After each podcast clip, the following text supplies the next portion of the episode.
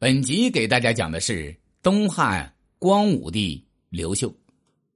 汉光武帝名叫刘秀，是南顿令刘钦的第三子，东汉王朝的开国皇帝。他恢复了大汉王朝，巩固了统一政权，结束了多年战乱。称帝后以柔治国，勤政爱民，减负轻刑，崇尚节俭，使得国力重新强盛起来。他是中国封建社会历史上很有影响的一位皇帝。第一章，帝王气象，平常志向。刘秀是汉高帝刘邦的第九代孙，虽是汉室正统，但到了他父亲这一代早已没落。他的父亲刘钦只当了个南顿县令，南顿县今河南项城县西南，并且在刘秀九岁时就去世了。留下夫人带着三儿三女艰难度日，好在刘钦的弟弟刘良对他们比较照顾。不过刘良自己也是个小官，做了个萧县令。刘秀这个名字来源于他出生时的意象。公元前六年，刘秀生于济阳，济阳今河南兰考东北。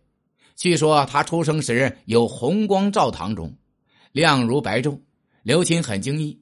就找了当地颇有名气的占卜先生王长，王长算了一卦，避开众人，才对他说：“此兆极不可言。”异象还不止这一件。当年济阳县有个地方的稻谷一根茎居然生了九个穗按字义，谷类抽穗，开花叫秀，因而家人为他起名刘秀。相传当时有个叫苏伯阿的望气者到了此地，惊叹的说。气家哉，郁郁葱葱然。甚至到后来，刘秀起兵时，也有人说他家后宅南边有火光直冲天空，很快就不见了。虽然出生如此不凡，但是刘秀并没有多大的志向。刘秀长得是一表人才，性格温和，处事谨慎，很有儒士风范。他喜欢务农，生活简单。年轻的刘秀一次在新野见到了殷氏有名的美女殷丽华，便为其倾倒了。后来他为了进太学读书，来到长安，见到执金玉出行，仪仗浩大，便感慨说：“仕宦当作执金玉，娶妻当得殷丽华。”可见刘秀立业与成家的理想也不过如此而已。什么是执金玉呢？执金义是负责监督、检查京都及附近地区治安的长官。相比之下，他大哥就比较有大志了。